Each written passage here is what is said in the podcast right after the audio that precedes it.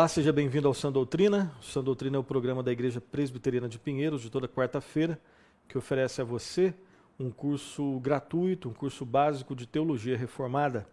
Uh, seja muito bem-vindo, então, ao nosso programa Sã Doutrina, ao nosso curso de Teologia Sã Doutrina.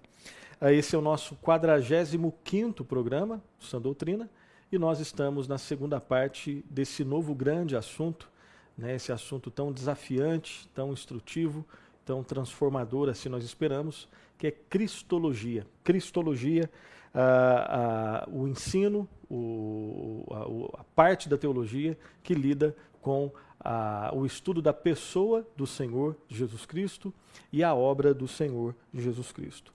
Hoje nós vamos estudar o fato de que Jesus Cristo, a verdade bíblica de que Jesus Cristo é uma pessoa mas que possui duas naturezas. Esse é o primeiro grande tópico que nós vamos ver hoje no nosso programa. E também nós vamos falar sobre a natureza divina de Cristo. Mas antes de entrarmos no nosso tema de hoje, nós vamos fazer uma breve retomada daquilo que nós vimos no programa anterior. No programa anterior, onde nós começamos com esse grande tema Cristologia, o estudo da pessoa e da obra do Senhor Jesus Cristo, nós vimos, e o que eu vou falar de maneira bem breve, nós ah, vimos algumas questões introdutórias nos estudos cristológicos, nós vimos algumas informações gerais sobre a pessoa e a obra do Senhor Jesus Cristo, principalmente sobre a pessoa do Senhor Jesus Cristo. Nós vimos também algumas reações que várias pessoas ali no Novo Testamento tiveram quando se defrontaram com o Senhor Jesus Cristo e vimos também o testemunho que o próprio Senhor Jesus dá de si mesmo, né? E por fim nós vimos que Jesus Cristo, ele é o centro do Antigo Testamento, né? Ele é a pessoa para quem o Antigo Testamento aponta. Jesus Cristo é o centro do Novo Testamento, ou seja, uh, o centro de Gênesis a Malaquias é o Senhor Jesus Cristo, o centro de Mateus até Apocalipse é o Senhor Jesus Cristo, o centro de toda a Escritura, de Gênesis a Apocalipse, é, de alguma forma, o Senhor Jesus Cristo. Então, isso de maneira muito resumida é o que nós vimos no programa anterior. programa de hoje, repetindo, nós vamos falar sobre a verdade de que Jesus Cristo é uma pessoa, uma pessoa Uh, ele possui duas naturezas, a natureza humana e a natureza divina, e nós vamos ver também sobre, nós vamos né, estudar brevemente sobre a natureza divina do Senhor Jesus Cristo. Algumas considerações iniciais no programa de hoje. Vamos lá então falando um pouquinho sobre o clima cultural no qual nós estamos inseridos. A nossa época e a nossa cultura, elas são marcadas por algum, algumas características, né? várias características. Uh, o nosso intuito aqui não é dissecar todas elas, nem fazer comentários muito profundos sobre é, o, a cultura na qual nós estamos inseridos, mas simplesmente destacar algumas dessas características do nosso clima cultural, né, dos nossos tempos. Então, nossa, nosso, os nossos tempos, a nossa cultura é marcada, entre outros elementos, né, pelo relativismo, o fato de que existe né, uma filosofia aí que influencia muitas pessoas e que afirma que não existe uma verdade absoluta válida para todas as pessoas, mas que a verdade é relativa, cada um faz a sua verdade. Você já com certeza já ouviu falar disso. É, nossa época também, a nossa cultura é marcada por subjetivismo, né? É cada pessoa, né, que experimenta e que cria a sua própria verdade, né? E as verdades criadas por cada um dos indivíduos, elas podem ser as mais contraditórias, e isso não tem nenhum problema, até porque o que impera é isso daí mesmo, né? O relativismo, tudo é relativo, o subjetivismo, né? Então eu percebo a realidade de forma subjetiva e crio as minhas próprias verdades. Ah, uma outra característica que nós queremos destacar aqui é o que nós chamamos de pseudo-inclusivismo. Né? Se fala muito sobre inclusivismo, sermos inclusivos, incluir todas as crenças, enfim, mas é, na verdade, quando analisado de uma forma um pouco mais de perto, né, com um certo critério, nós vemos que esse inclusivismo, na verdade, é um pseudo-inclusivismo. Né? Existe, não existe espaço para tudo dentro desse inclusivismo. Nem tudo é incluído dentro desse chamado inclusivismo. Daí o, o, o prefixo pseudo, né? é um falso inclusivismo. E por que nós falamos que é um pseudo-inclusivismo? Principalmente, e aí fazendo uma relação com a nossa disciplina, é que não existe espaço nesse inclusivismo para o Cristo das Escrituras, né? o único Cristo que realmente existe. Não existe espaço dentro desse inclusivismo para aquele que disse: Eu sou o caminho, a verdade e a vida, e ninguém vem ao Pai senão por mim. Então não existe espaço nesse inclusivismo para o Senhor Jesus Cristo. Por isso é um pseudo é, inclusivismo. É também uma época marcada pelo que nós chamamos de pseudo pluralismo. Né? É, se fala muito de pluralismo, que a realidade deve ser plural, que as nossas crenças devem ser plurais, que nós devemos ser seres desse, né, desse novo milênio e seres que devem ser plurais, que devem aceitar né, e incluir, né, de novo o inclusivismo aí, devem incluir né, as mais variadas manifestações que existem, mas na verdade esse pluralismo é o que nós entendemos como sendo né, o que alguns dizem o pluralismo de uma nota só. É pluralismo desde que você concorde com o que está sendo falado, e não existe espaço no pluralismo para aquele que disse: Eu sou o caminho, a verdade e a vida, ninguém vem ao Pai senão por mim. Então não é tão plural, não. Né? É um pluralismo que diz não ao Senhor Jesus Cristo. E também uma outra característica que nós eh, elencamos aqui, nós chamamos aqui de pseudo-tolerância. Né? Nós sabemos que existe sim uma tolerância que é positiva, uma tolerância que deve fazer parte né, do bojo das crenças cristãs, mas a tolerância que é ensinada nas Escrituras, de forma geral, é uma tolerância ah, naquilo que se refere às pessoas. Né? Tolerância, assim como D.A. Carson deixou bem claro num livro que ele fala sobre essa questão, é, ele deixa bem claro que, classicamente, a tolerância sempre foi entendida naquilo que se refere a pessoas, ou seja, eu devo, embora não concorde às vezes com absolutamente nada do que você diga, eu devo tolerar você. Né? Então, tolerância sempre foi um valor é, ensinado para que os cristãos aceitem as pessoas. A, a, chamada nova tolerância diz que você deve aceitar as ideias, e aí que existe um choque muito grande com aquilo que as escrituras nos ensinam. Então, uma coisa é a tolerância quando nós devemos tolerar pessoas. Eu devo tolerar sim, né? É, nós não estamos falando de forma, não estamos falando de forma absoluta, mas eu devo sim ser amigo, às vezes, de pessoas que pensam de forma contrária é, a, a, aquilo que eu pense eu devo, eu convivo, devo conviver com pessoas, com pessoas e devo tolerar pessoas, mesmo que eu não concorde com tudo, mas eu não devo, de forma nenhuma, tolerar ideias que vão contra aquilo que eu acredito. E é exatamente aí que entra a nova tolerância, que busca colocar, como se diz no popular, goela abaixo, ideias que nós não concordamos. E se você discorda, nós, é, você é chamado, você é taxado de intolerante. Então, a nossa a cultura, né, os nossos dias são marcados aí pelo relativismo, subjetivismo, pseudo-inclusivismo, pseudo-pluralismo e pseudo-tolerância. Por que é uma pseudo-tolerância? É porque não existe, não se tolera aquele, aquele que disse eu sou o caminho, a verdade e a vida. Não se tolera o ensino bíblico. Não existe é, espaço para tolerância para o ensino fiel das Escrituras Sagradas. Curiosamente, existe sim espaço, as pessoas toleram a distorção das Escrituras Sagradas, mas não toleram, não existe espaço de tolerância para a exposição fiel das Escrituras Sagradas. Mas outra característica, o secularismo, né? o secularismo, que é a divinização das coisas deste século, é a divinização do aqui e agora, e é uma busca, o secularismo também pode ser entendido como sendo uma busca humana pela construção de uma civilização a partir de bases não religiosas e a partir, especificamente falando, a partir de bases não cristãs. E nós vivemos exatamente tempos assim. E por fim, mais uma característica, né?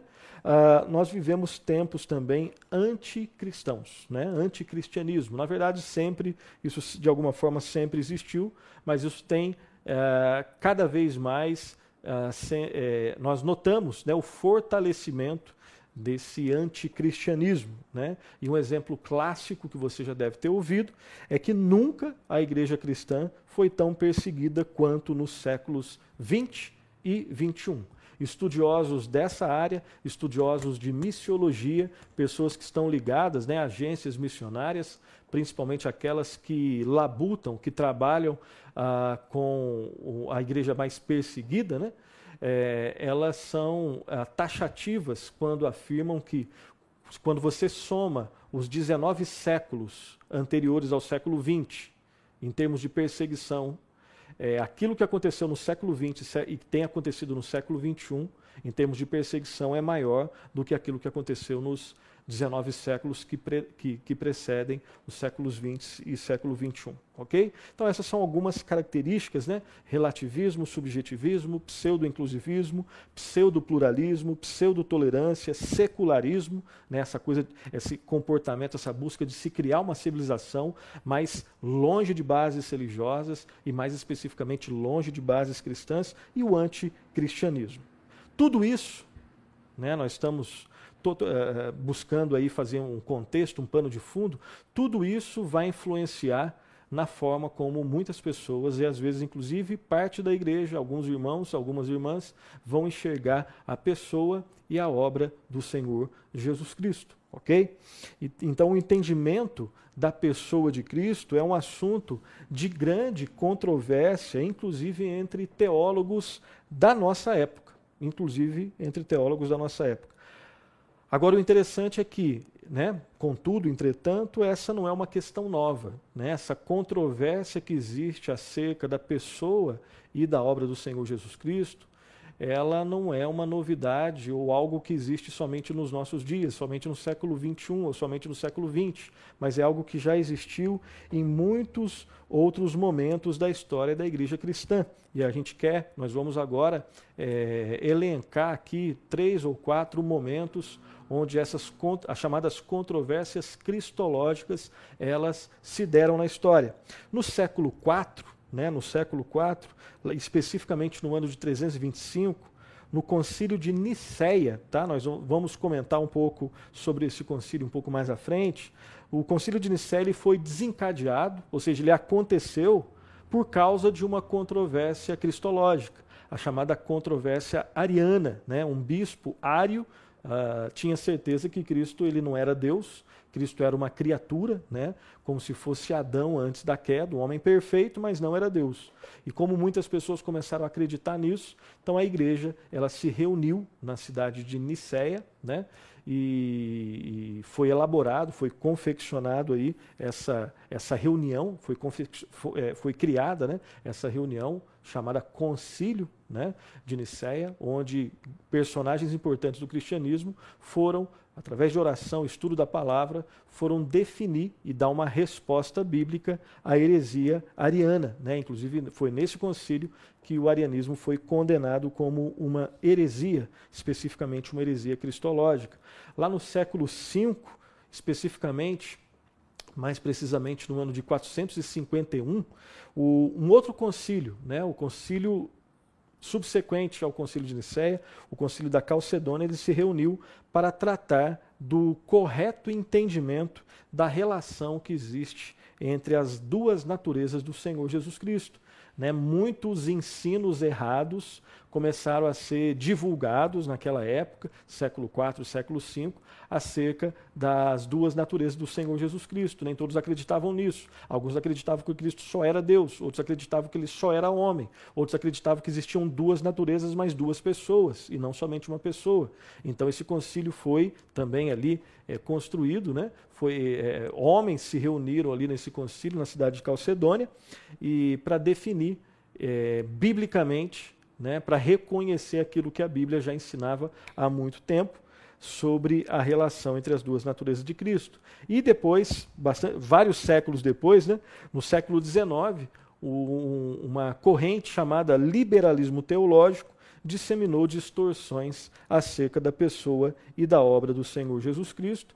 E hoje, infelizmente, muitas pessoas ainda continuam acreditando né, nos, nos postulados do chamado liberalismo teológico, que basicamente tiram tudo aquilo que lembra sobrenaturalidade das escrituras, tudo aquilo que lembra tudo aqui, todos os milagres das escrituras, né? Foi um fenômeno é, muito influenciado pelos postulados ali do, do iluminismo, né? postulados extremamente racionalistas, extremamente naturalistas, e então essas pessoas elas começam a desenvolver um tipo de teologia, mas que é, discorda de tudo aquilo que é sobrenatural. Ou seja, você tira Deus né, da, da, da, da, teologia, o que é um grande absurdo, mas é um absurdo que, infelizmente, muitas pessoas, de maneira mais clara ou de maneira um pouquinho mais sutil, acreditam e defendem até hoje. Então, nós aprendemos nas Escrituras que Jesus Cristo ele é uma pessoa que possui duas naturezas. Né? Uma pessoa que possui duas naturezas, uma natureza divina e uma natureza humana. Contudo, como nós vimos, né, muitas heresias surgiram na busca por compreender essa questão, que, como nós vamos ver de maneira um pouco geral, não é uma questão assim tão simples, né? Não é uma questão assim tão simples. Vamos relembrar algumas dessas heresias. A primeira heresia que nós vamos lembrar é uma heresia chamada monofisismo. Monofisismo, né? Monofisismo, monofisismo ele surgiu das ideias, a partir das ideias de um homem chamado Eutiques. Né? E o Eutiques, monofisismo ou eutiquianismo, né? o monofisismo, então, quando você analisa a expressão monofisismo, mono é um e physis é natureza. Então, monofisismo é a posição que defende que Cristo tinha apenas uma natureza, a chamada natureza teantrópica. De novo, uma palavra estranha aí, tá? Teantrópica é uma palavra formada por outras duas palavras: Theos, Deus, e trop, é, antropos, homem. Né? Então, o monofisismo partia do princípio que Jesus Cristo tinha apenas uma natureza, né? apenas uma natureza, que ele chama ali, o, o Eutic chamava de, na verdade, é, um outro teólogo analisando o eutiquianismo que chama de natureza teantrópica, né? É, que era uma mistura, aí que está, preste atenção. Segundo o monofisismo, Jesus Cristo tinha uma natureza. Só que essa natureza não era nem totalmente humana, nem totalmente divina. Era uma natureza que era um misto, uma mistura de um pouco de divindade e um pouco de humanidade, mas que não era nem totalmente divindade e nem totalmente humanidade. Por isso o termo teantrópica, uma mistura, uma mistura de Deus e antropos, de teos e antropos, de Deus e de homem. Né? Então, o monofisismo, né? a posição lá do Eutiques, ele defende que Cristo só tem uma natureza. Natureza humana, totalmente humana? Não. Natureza divina, totalmente divina? Também não. É uma natureza só. E essa uma natureza, essa monofisis, né?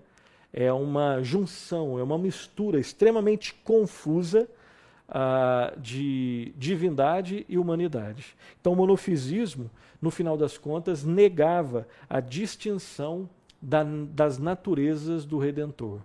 É por isso que nós usamos a expressão confusão, né? É uma mistura confusa de divindade e humanidade, sem fazer distinção das naturezas do Redentor. Essa era uma heresia daquela época, né, dos primeiros anos ali da, da, da, chamada era cristã, dos primeiros séculos, perdão.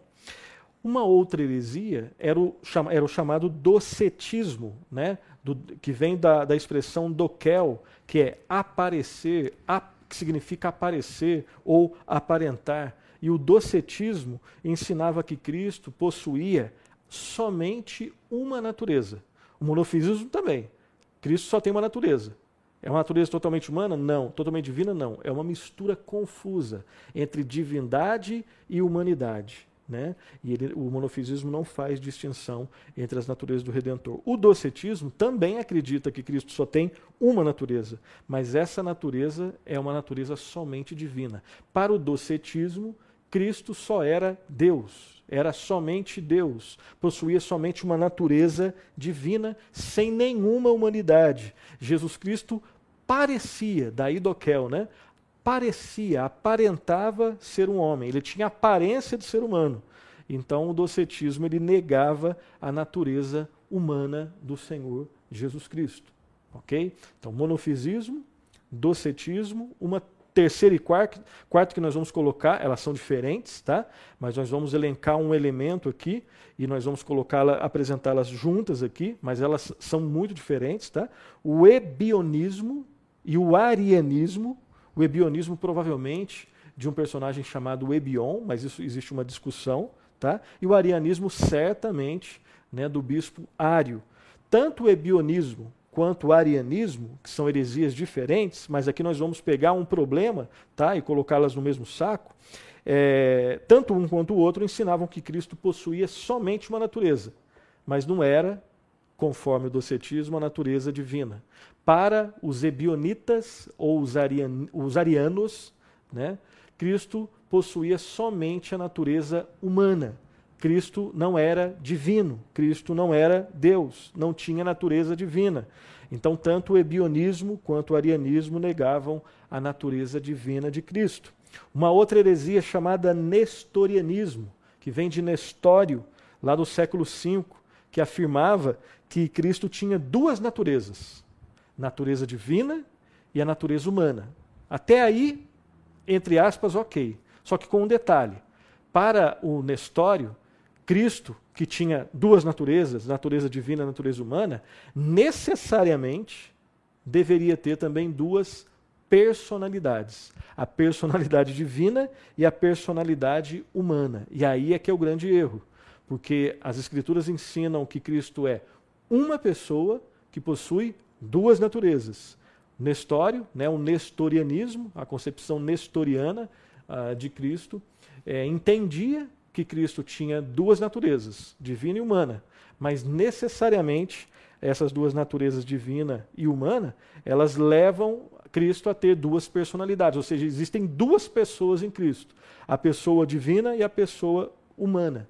E aí, isso, obviamente, nós discordamos. O nestorianismo também, um grande erro é que o nestorianismo negava a união das duas naturezas do Redentor. Essas não são todas as heresias, existem muitas outras heresias, né? o monarquianismo, monarquianismo adocionista, monarquianismo nestoriano, enfim. É, mas não, não, é, não, é, o nosso objetivo apresentar todas as heresias aqui, ok? Ah, essas aqui já valem para a gente ter uma ideia das discussões acerca da pessoa de Cristo que existiu naquela época e de alguma forma que existem até hoje, ok? Podemos então concluir com isso que nós dissemos, que dizemos, né, que as heresias se apresentam de diversas formas. T tudo que nós falamos aqui, né, desde o monofisismo, vindo até o nestorianismo, basicamente nós vemos os seguintes comportamentos quando nós falamos de heresias cristológicas. Nós podemos concluir que as heresias se apresentam das seguintes formas. Em primeiro lugar, negando as duas naturezas de Cristo. Quando se nega que Cristo tem duas naturezas, nós temos uma heresia. Segunda, uma segunda, um segundo funcionamento aqui das heresias, né? Quando se mistura as duas naturezas, fundindo-as numa só. Então, quando você é, mistura a natureza divina com a natureza humana, buscando fundi-las confusamente numa só, é, você está cometendo uma heresia. Um terceiro comportamento herético aqui é quando se afirma as duas naturezas, mas se nega a união, a unidade das duas naturezas. Então não adianta nada você afirmar que Cristo tem duas naturezas, mas ao mesmo tempo negar a unidade dessas duas naturezas. E um, uma, uma, quarta, um quarto comportamento errado é quando se afirma a natureza divina, mas se nega a natureza humana. Ou seja, Cristo é Deus, mas não é homem. Isso é heresia. E o contrário, quando se afirma a natureza humana e se nega a natureza divina. Cristo é homem, mas Cristo não é Deus. Isso também é uma heresia.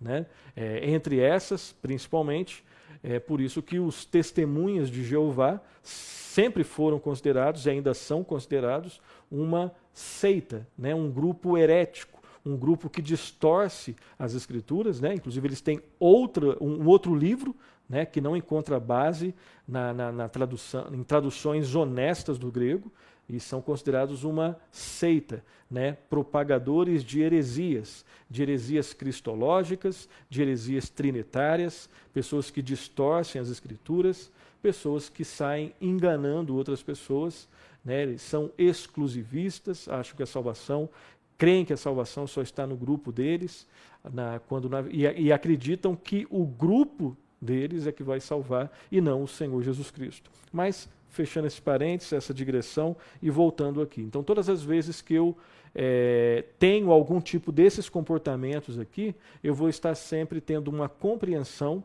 herética sobre o Senhor Jesus Cristo. Falemos um pouquinho, de maneira bem rápida, sobre o Concílio de Calcedônia. Né, o Concílio de Calcedônia se realizou no dia 8 de outubro e ele foi até o dia 1 de novembro de 451, né, depois de Cristo, obviamente, na cidade de Calcedônia, uh, na, na, na, em Calcedônia, né, que era uma cidade da região da Bitínia, que ficava ali na Ásia Menor. E esse concílio lidou basicamente com essas questões que nós estamos colocando aqui. O Concílio de Calcedônia lidou basicamente com o entendimento da pessoa do Senhor Jesus Cristo, a sua divindade e a sua humanidade. Como que em Cristo humanidade e divindade se relacionam? Essa era a grande questão que buscava ser estudada, compreendida, escrita e disseminada pelo Concílio de Calcedônia. Então, do concílio de Calcedônia surgiu, foi confeccionado o credo de Calcedônia. Normalmente é assim que funciona. Depois de uma reunião teológica, surge um documento teológico que é produto do entendimento daquilo que foi discutido naquela reunião. Então existe o concílio de Niceia e o credo niceno. niceno. Existe o concílio de Calcedônia e o credo calcedônio né, o credo da Calcedônia. Existe lá né, a reunião da, da, lá, lá, em Westminster e da reunião né, da Assembleia de Westminster surgiram o breve catecismo, o catecismo uh, maior e a confissão, né, a famosa confissão de fé de Westminster lá no século XVI. Então, é uma informação histórica aqui só para a gente compreender. Então, do concílio de Calcedônia surgiu o credo de Calcedônia, que nós vamos ler daqui a pouco, tá?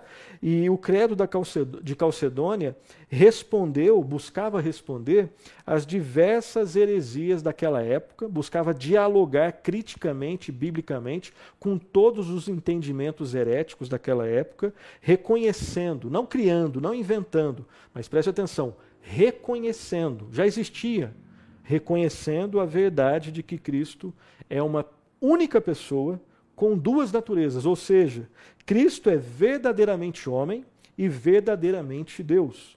Cristo possui uma natureza humana verdadeira e uma natureza divina verdadeira. Essas duas naturezas estão perfeitamente unidas em uma única só pessoa. Então vamos ler brevemente aqui, vai ser projetado para você aí o credo uh, de Calcedônia, que diz assim: Todos nós, seguindo os santos pais, aqui uma referência aos pais da igreja, ensinamos em plena concordância os homens a confessarem um único e mesmo Filho, nosso Senhor Jesus Cristo, perfeito em divindade e também perfeito em humanidade, verdadeiramente Deus e verdadeiramente homem, de alma e corpo racionais, coessencial com o Pai, segundo a divindade, e consubstancial conosco, segundo a humanidade. Está falando aqui da divindade e da humanidade.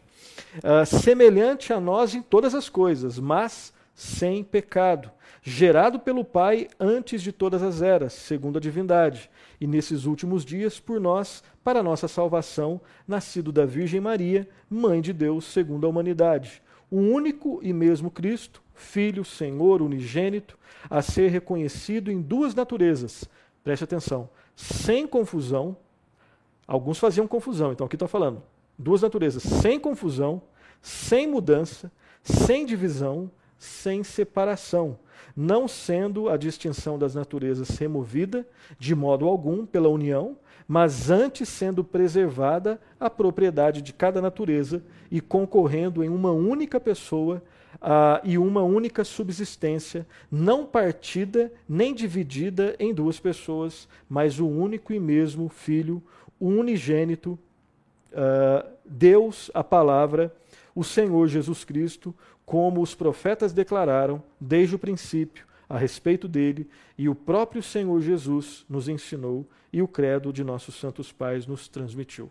Claro que é uma leitura rápida, nós não temos, né, não é o nosso objetivo, não temos tempo para dissecar, né, isso aqui seria né, um outro curso. Né, isso, somente o concílio de Calcedônia já seria material para um curso específico. Né?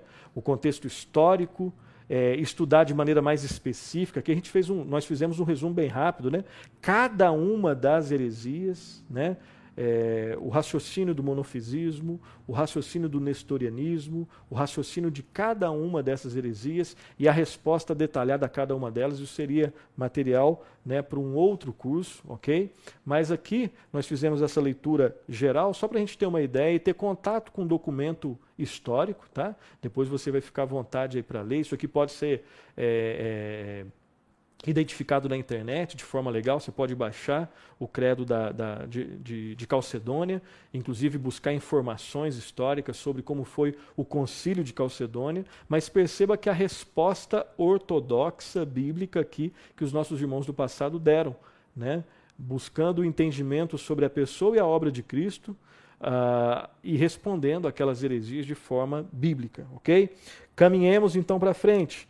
Perceba que o credo da Calcedônia ele expressa aqui quatro negativas, confessando que Jesus Cristo é verdadeiramente humano e verdadeiramente Deus, e que essas duas naturezas estão perfeitas, perfeitamente unidas, sem mistura, sem confusão, sem separação e sem divisão. E aqui nós vamos ler, né, na, no, no, programa passado nós lemos algumas frases do Sproul, que é um dos irmãos aí do, do, do, passado recente, que nós estamos, um dos mestres, né, um dos gigantes que nós estamos buscando subir aí no, nos ombros para enxergar um pouquinho melhor. Eu quero ler com você uma frase do Sproul, vai ser projetado para você, onde ele diz sobre esse assunto o seguinte: A natureza humana é sempre humana, sujeita às limitações normais da humanidade. Perceba que aqui não está falando de pecado. Aqui são limitações normais da humanidade. Homem sente sede. Cristo sentiu sede. Homem sente frio, calor, cansaço. Cristo sentiu tudo isso, sem pecar. Tá? Então a natureza humana é sempre humana, sujeita às limitações normais da humanidade. E a natureza divina é sempre divina um homem não consegue finalmente perdoar pecados. Cristo era o homem, Deus, Deus homem, que perdoava pecados. Ele só perdoava pecados porque ele era Deus. Ele é Deus, sempre foi Deus. Ok? Então, em Cristo nós temos isso. E lembra que nós falamos no nosso primeiro, né, no, no, no programa anterior, primeiro programa de Cristologia? Cristo, ele não vai se encaixar nos nossos esquemas racionalistas. Quando você, tiver, quando você estiver caminhando na sua busca por compreensão cristológica e se deparar com uma bifurcação, de um lado, uma estrada que diz seja bíblico, a outra, onde se diz seja lógico ou racional. Não é que você, sendo bíblico, vai ser irracional, não é isso. Mas lembre-se do que nós falamos lá nos nossos primeiros programas, né? Programa 1, 2, 3, provavelmente.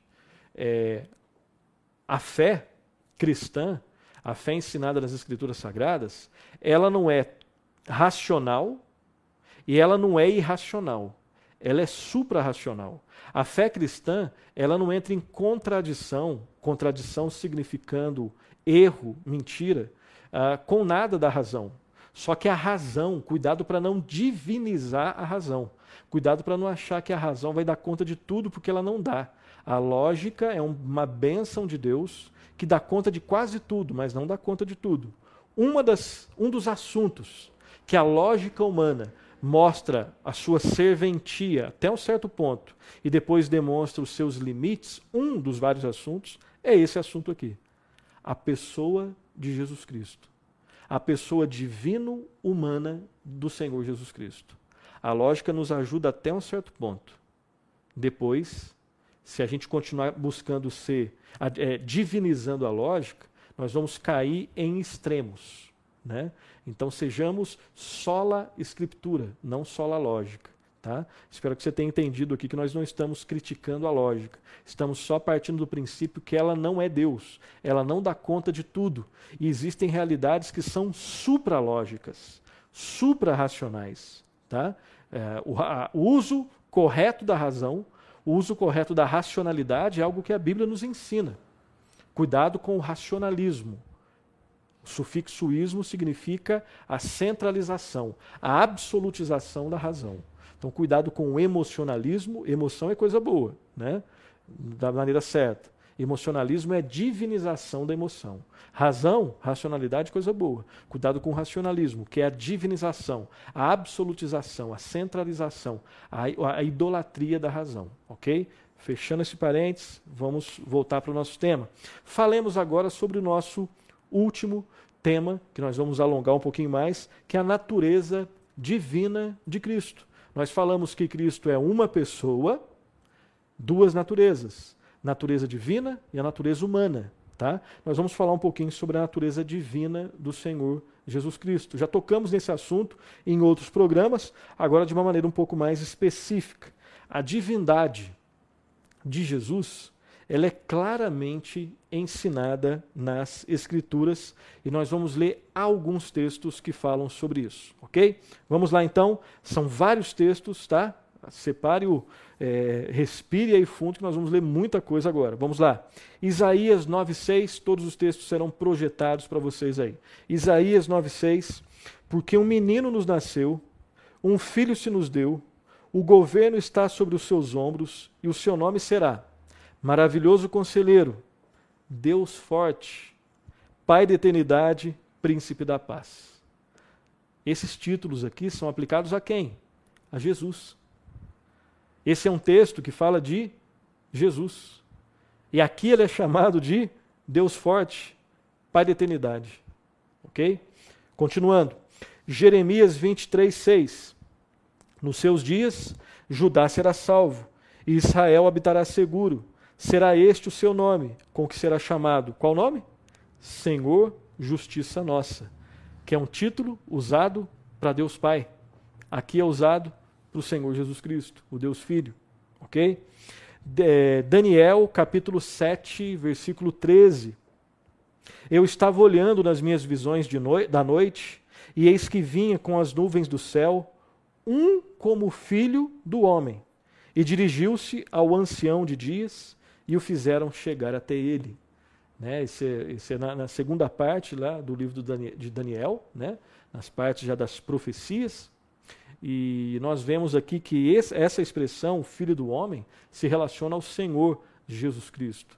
Título de autoridade, né, que é dada somente a uma divindade. Miqueias, capítulo 5, versículo 2. E tu, Belém Efrata, pequena demais para figurar como grupo de milhares de Judá, de ti me sairá o que há de reinar em Israel, e cujas origens são desde os tempos antigos, desde os dias da eternidade, ou seja, a origem daquele que virá de Belém Efrata, né? Aquele que vai reinar em Israel, estou falando de Jesus Cristo. Qual que é a origem? No tempo? Não. Desde os dias eternos. Eternidade é um atributo da divindade. Jesus Cristo é eterno. Jesus Cristo é Deus. Malaquias 3:1. Malaquias 3:1. Eis que eu envio o meu mensageiro, que preparará o caminho diante de mim. De repente virá o seu templo, perdão, de repente virá ao seu templo uh, uh, o Senhor, a quem vós buscais, o anjo da aliança, a quem vós desejais. Eis que ele vem, diz o Senhor dos exércitos. Então, esse texto de Malaquias também, nessas expressões utilizadas, né, o Senhor, o anjo da aliança, o Senhor dos exércitos, são, dentro de todo o contexto aqui, são termos utilizados para o Senhor Jesus Cristo e que refletem ideias relacionadas à divindade, à deidade. Tá? Um texto clássico no Novo Testamento, clássico, muito clássico, no, no, muito importante, muito fundamental no Novo Testamento, Evangelho do Senhor Jesus, né, escrito, né, registrado por João, João 1, de 1 a 3, está escrito assim: No princípio era o Verbo, e o Verbo estava com Deus, e o Verbo era Deus. Ele estava no princípio com Deus. Todas as coisas foram feitas por intermédio dele, e sem ele, nada do que foi feito se fez. Esse é um dos textos que os grupos heréticos eh, distorcem. Né? Eh, falando de novo, os testemunhas de Jeová distorcem é, no nível assim, é, no nível assim de uma desonestidade muito grande esse texto. Eles colocam ali no, no, no, finalzinho do versículo 1, né? No princípio era o verbo, o verbo estava com Deus, e o verbo era, colocam um artigo que não cabe, um Deus com D minúsculo. É uma desonestidade muito grande, né? Muito grande. Porque eles não querem admitir. Eles não vão para a escritura buscando aprender das escrituras. Eles já têm uma visão pré-concebida e distorcem todas as, as escrituras a partir dessa visão pré-concebida. Voltando então para o ensino do texto, preste atenção. Lá está escrito, é, no primeiro versículo, na parte A, está escrito que no princípio era o verbo. Esse princípio aqui é eternidade, tá? Então, na eternidade era o verbo. Isso significa que o verbo é eterno. Eternidade é um atributo de Deus. Se o verbo é eterno, o verbo tem um atributo de Deus, logo ele é Deus, ok? E aqui, de, detalhe, aqui não vale colocar outras palavras para fazer jogos lógicos. Aqui nós temos que entender toda a cristologia de João. Aqui nós estamos pegando um versículo, mas leia todo o evangelho de João. Leia todos os evangelhos e grifem as partes que falam da divindade de Cristo. Cristo perdoando pecados, Cristo sendo condenado porque se fazia o próprio Deus.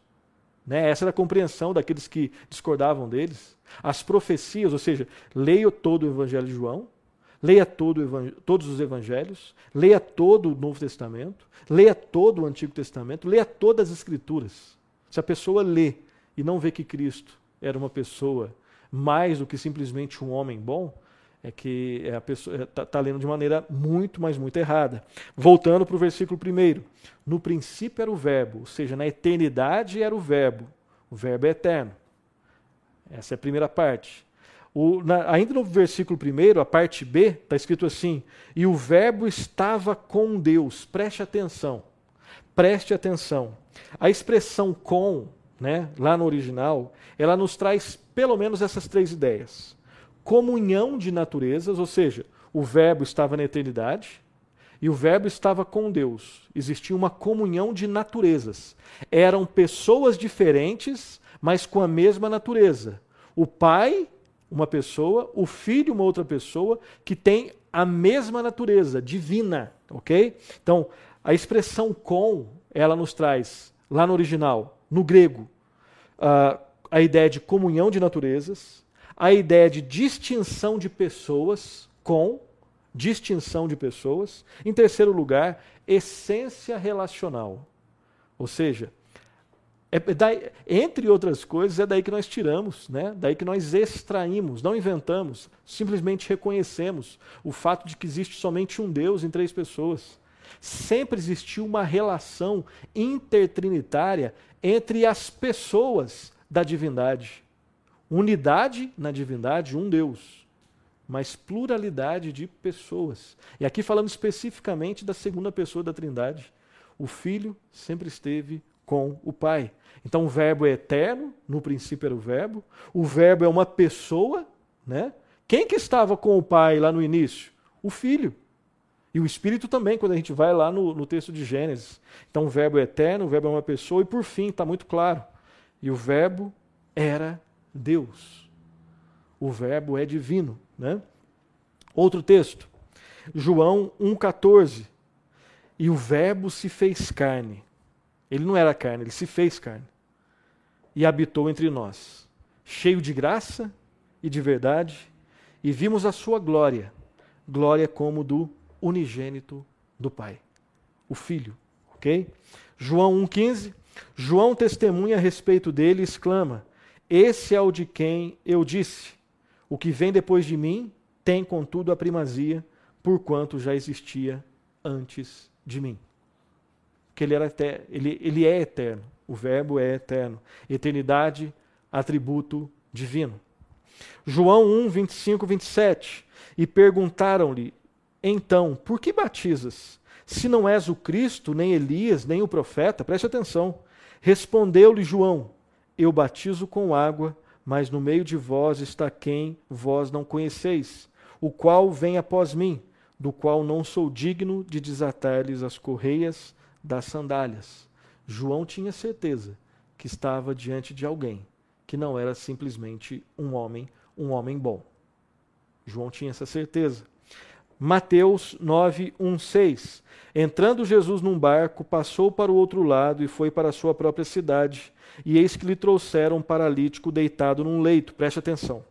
Vendo-lhes a fé, Jesus disse ao paralítico: Tem bom ânimo, filho. Estão perdoados os teus pecados. Aqui a gente para. Quem pode perdoar pecados? Somente Deus, no final das contas. Originalmente, só Deus pode perdoar pecados. Cristo perdoava pecados. Se só Deus pode perdoar pecados e Cristo perdoava pecados, lógico que Cristo era Deus. Versículo 3: Mas alguns escribas diziam consigo: Este blasfema. Olha só, os escribas tinham certeza os escribas tinham certeza que Cristo, quando dizia os seus pecados são perdoados, ele estava se fazendo o próprio Deus. Ok? Então este blasfema. Jesus, porém, conhecendo-lhes os pensamentos, disse: Por que cogitais o mal no vosso coração? Pois qual é mais fácil dizer: Estão perdoados os teus pecados, ou dizer: Levanta-te e anda? Ora, para que saibais que o Filho do Homem tem sobre a terra autoridade para perdoar pecados, disse então ao paralítico: Levanta-te, toma o teu leito e vai para a tua casa. Perceba que a expressão filho do homem aqui traz a ideia mais de autoridade do que de autoridade, divindade, né, do que de, de, de humanidade. Ok? Vamos lá. Mateus 11, 1, 6. Ora, tendo acabado Jesus de dar essas instruções a seus doze discípulos, partiu dali, dali a ensinar e a pregar nas cidades deles. Quando João ouviu, no cárcere, falar das obras de Cristo, mandou por seus discípulos perguntar-lhe: És tu aquele que estava para vir ou havemos de esperar outro? E Jesus respondendo, disse-lhes: Ide e anunciai a João o que estáis ouvindo e vendo. Os cegos vêm, os coxos andam, os leprosos são purificados, os surdos ouvem, os mortos são ressuscitados, e aos pobres está sendo pregado o evangelho, e bem-aventurado é aquele que não achar em mim motivo de tropeço. Então, Cristo fazendo coisas que Deus faz. Cristo fazendo coisas que eram anunciadas né, nas Escrituras que ele deveria fazer. Mateus 14, 33 e os que estavam no barco adoraram, dizendo: Verdadeiramente és filho de Deus. Aqui duas coisas importantes nesse único versículo. Primeiro, Cristo foi adorado e Cristo não corrigiu a adoração. Se Cristo não fosse Deus e fosse adorado e não corrigiu a adoração, ele, ele estaria errado, ele pecaria. Então não tem como fugir nesse texto aqui, não. Não tem como fugir. Cristo foi adorado, além de outros textos, né? Tomé, Senhor meu e Deus meu. Cristo aceitou a adoração. Se Cristo não fosse Deus e, aceitou, e aceitasse a adoração, estaria pecando. E Cristo não poderia ser o nosso Salvador. Cristo foi adorado, não somente nesse texto, em outros textos. Voltando para o nosso texto aqui então. E os que estavam com ele no barco, né, depois do milagre de Cristo, de ter acalmado as ondas, o adoraram dizendo: verdadeiramente és filho de Deus. O outro detalhe: a expressão filho de Deus ela, ela tem um, um elemento de divindade. Né? Se você quiser, depois nós vamos indicar esse livro e aí eu mostro para vocês certinho. Mas o livro do D.A. Carson que fala que onde ele analisa exatamente essa expressão Filho de Deus, esse título cristológico Filho de Deus, ele denota divindade por si só, tá? Ele não fala simplesmente de filiação, ele fala de divindade, tá? Mateus 16, 16. Respondendo Simão Pedro, disse: Tu és o Cristo, o Filho do Deus vivo. Tu és o Cristo, o Messias, o enviado, né, ungido, o Filho do Deus vivo. Ele é o próprio Deus. Mateus 25, 31. Quando vier o Filho do Homem na sua majestade, todos os anjos com ele, então se assentará no trono da sua glória Glória que é dada a Deus, dada ao Senhor Jesus Cristo. Marcos 8,38 porque qualquer que nesta geração adúltera e pecadora se envergonhar de mim, das minhas palavras, também o filho do homem se envergonhará dele quando vier na glória de seu Pai com os santos anjos. De novo, glória associada a Cristo, glória que é devida a Deus. Romanos 9, 4, 5. São israelitas, pertencem-lhes a adoção e também a glória as alianças, a legislação, o culto e as promessas. Deles são os patriarcas, e também deles descende o Cristo, segundo a carne, preste atenção, o qual é sobre todos, Deus bendito para todos sempre. Amém. Jesus sendo identificado como Deus bendito. 1 Coríntios 1, de 1 a 3. Paulo, chamado pela vontade de Deus para ser apóstolo de Jesus Cristo, e o irmão Sóstenes, à igreja de Deus que está em Corinto, aos santificados em Cristo Jesus, chamados para ser santos, com todos os que em todo lugar invocam o nome do Senhor Jesus Cristo, Senhor deles e nosso, graça a vós outros e paz da parte de Deus nosso Pai e do Senhor Jesus Cristo. Perceba que a, a igreja é chamada de igreja de Deus e de igreja de Cristo. Ou seja, são é, expressões usada de, usadas de forma intercambiável. Igreja de Deus, Igreja de Cristo. E também ali no, no, antes do versículo 3, acerca de Jesus Cristo, está escrito assim: Senhor deles e nosso. Às vezes, Deus Pai é o Senhor. Deus Filho também é o Senhor. Perceba que essas expressões são usadas de forma intercambiável. 1 Coríntios 2,8 Sabedoria é essa que nenhum dos poderosos deste século conheceu, porque se a tivessem conhecido, jamais teriam crucificado o Senhor da glória. Glória que é dada a Deus, relacionada aqui ao Senhor Jesus. Quem foi crucificado foi o Senhor Jesus Cristo. Gálatas, capítulo 2, versículo 20. Logo já não sou eu quem vive, mas Cristo vive em mim, e esse viver que agora tenho na carne, vivo pela fé no Filho de Deus expressão que denota divindade, que me amou e a si mesmo se entregou por mim. Filipenses 2,6 Pois ele, subsistindo em forma de Deus, não julgou com usurpação o ser igual a Deus. Jesus Cristo é divino, é o Verbo divino, é o próprio Deus. Na sua humilhação, né, na sua humilhação, ele vem com uma missão específica. Colossenses 2,9 Porquanto, preste atenção, preste atenção.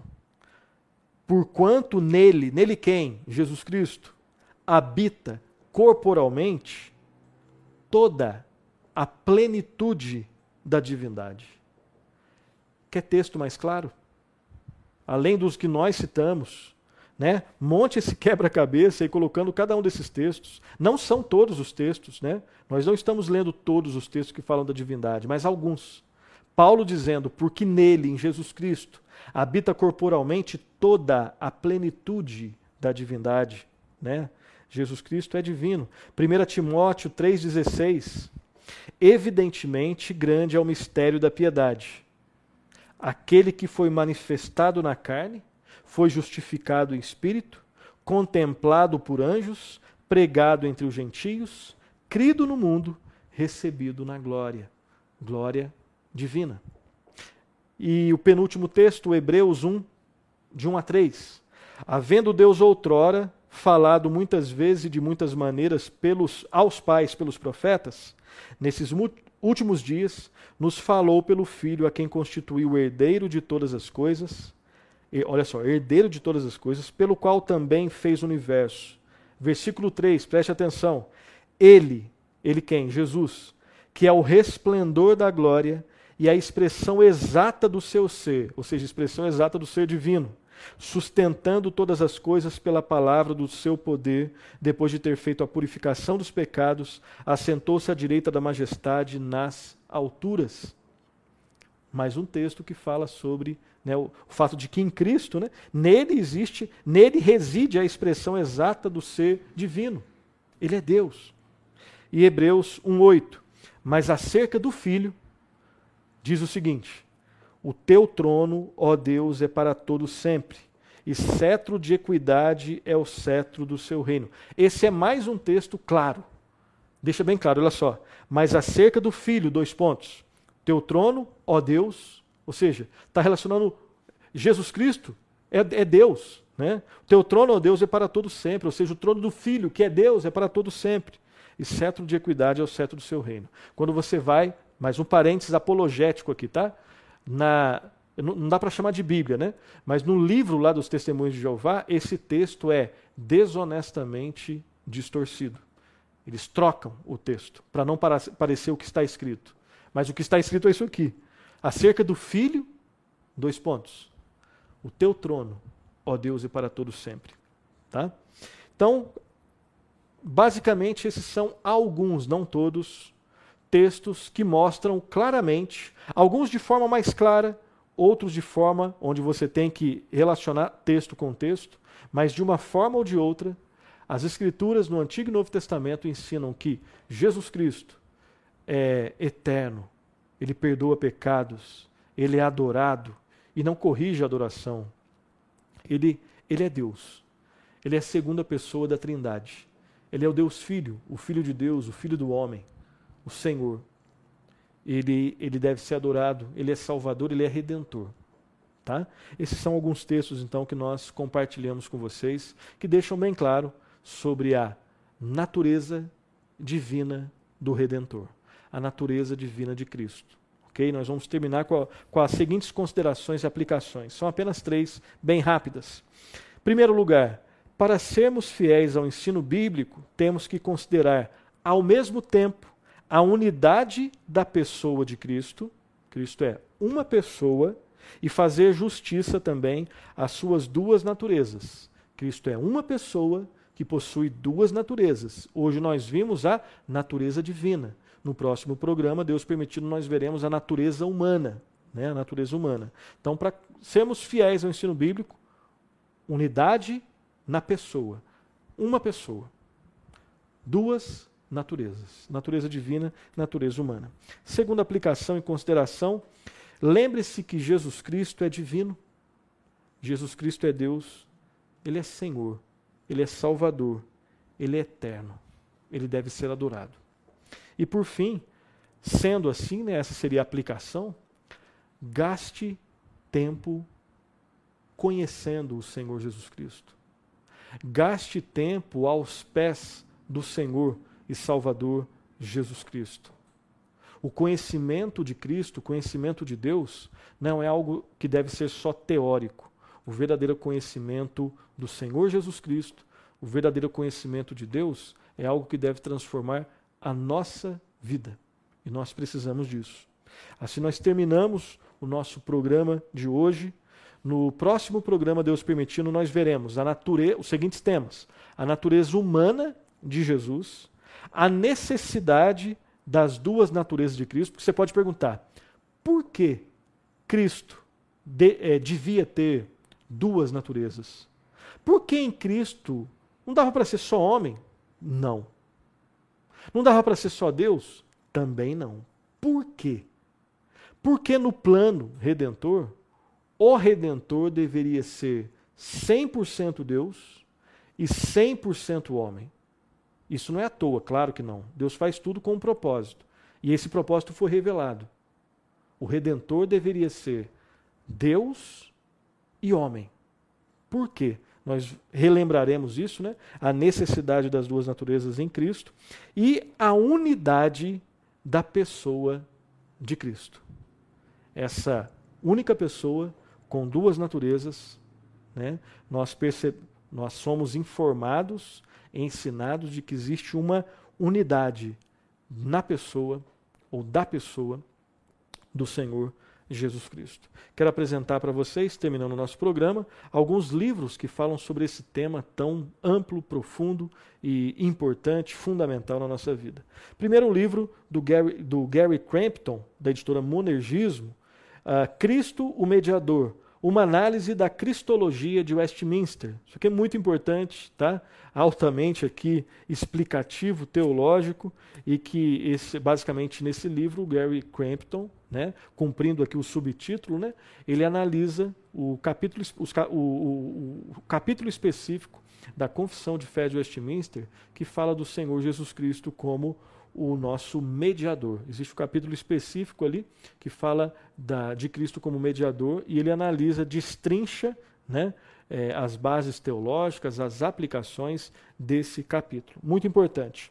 Um outro livro, esse daqui, do Michael Horton, da cultura cristã, Cristianismo sem Cristo, o evangelho alternativo da igreja atual. Aquilo que nós falamos lá no início do programa, né, aquelas características né, do, do, do, do da, da, nossa cultura, algumas delas, nesse livro aqui o Michael Horton destrincha assim de uma forma, né, discorre é, sobre essas características, principalmente no, no contexto norte-americano, que é um contexto no qual ele está inserido, né, de uma maneira assim bastante brilhante, desafiante, falando sobre a influência né, dos ismos humanistas, né, dos chamados ismos apóstatas, apóstatas, né, influenciando infelizmente até algumas igrejas, né, onde as pessoas se declaram cristãs, mas Cristo não é o centro. Daí o nome cristianismo sem Cristo. E obviamente ele apresenta a esperança que existe na palavra de Deus para a correção desse erro. Vale muito a pena a leitura.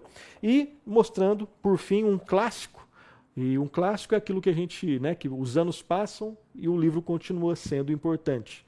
O livro não soa datado, né? O livro não fica na história só parado lá. O clássico é aquele que os anos passam, mas de alguma forma o livro continua sendo importante, continua sendo relevante, instrutivo e continua falando, né? Mais que um carpinteiro, do Josh McDowell. Essa é uma versão um pouco mais nova, onde ele escreve é, com seu filho, Sean McDowell, que é formado em filosofia, que fala sobre né, a pessoa do Senhor Jesus Cristo, né, e num, num estilo bastante agradável, falando sobre as provas, né, da, da, necessidade de Cristo, a, as evidências históricas da morte e da ressurreição de Cristo, e no final termina o livro né, com um testemunho pessoal e evangelístico para que eh, os leitores conheçam o Senhor Jesus Cristo, se não conhecem, e se conhecem, que esse conhecimento possa ser renovado. Vale muito a pena a leitura desse livro do Josh McDowell. Aqui eu estou com a versão ah, da versão da. Deixa eu ver qual é editora aqui. Da United Press, né, que se não me engano é da editora Ragnos, né? Se não me, me engano é da, isso, da editora Ragnos. Ok? Então vale muito a pena a leitura desses livros. Na medida do possível, nós vamos sempre indicar é, livros que falam sobre o Senhor Jesus Cristo. Sendo assim, então, nós terminamos o nosso programa de hoje. Obrigado por nos acompanhar até aqui. Bons estudos e que Deus muito o abençoe.